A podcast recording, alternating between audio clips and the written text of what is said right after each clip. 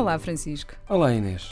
Em setembro do, do, ano 2000, e tomando como base uma década de grandes conferências e cimeiras das Nações Unidas, os líderes mundiais reuniram-se na sede das Nações Unidas em Nova Iorque para adotar a Declaração do Milénio das Nações Unidas. É verdade, esta, esta declaração foi extremamente importante porque comprometeu as nações numa nova parceria global para reduzir a pobreza extrema e definiu uh, oito objetivos, uh, alguns com metas associadas, com o prazo de 2015 ou seja, precisamente o ano em que nós em que estamos. estamos. Está na altura de fazer um balanço. Vale a pena, antes de mais nada, sabermos quais são esses oito objetivos. E começaram por eh, erradicar a pobreza extrema e a fome, uhum. alcançar o ensino primário universal, Uh, também promover a igualdade de género e a autonomização da mulher, uhum. uh, eliminando as disparidades de género no ensino primário Exato. e secundário, se possível até 2005 e em todos os níveis até 2015. Uhum.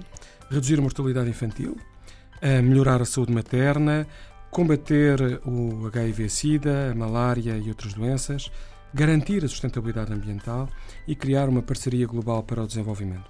Ora bem, estes, eh, estes dados todos acabaram, ou estes objetivos todos, acabaram por ser agora avaliados em julho de 2015 e, e o balanço de 15 anos uh, foi talvez o maior sucesso na história em termos de movimento anti-pobreza. Verdade, desde 1990 o número de pessoas que vivem em pobreza extrema diminuiu em mais de metade uhum. uh, e bem como a proporção de pessoas subnutridas nas regiões em desenvolvimento também caiu quase em metade.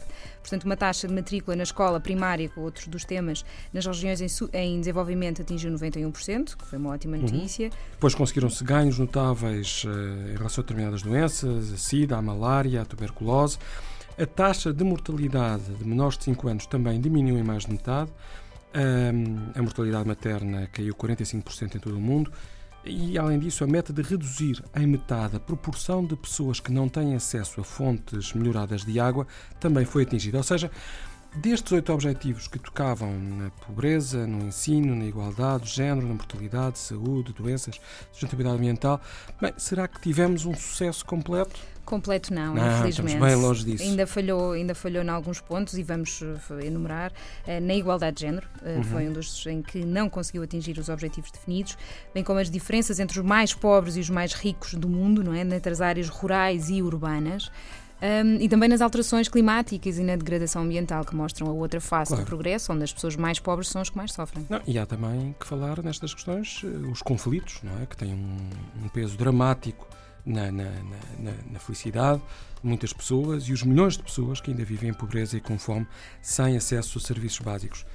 Estamos a falar então dos Objetivos do Milénio, porque para a semana vamos falar dos Objetivos para o Desenvolvimento Sustentável que vão ser adotados em Nova Iorque. O ambiente, esse, agradece.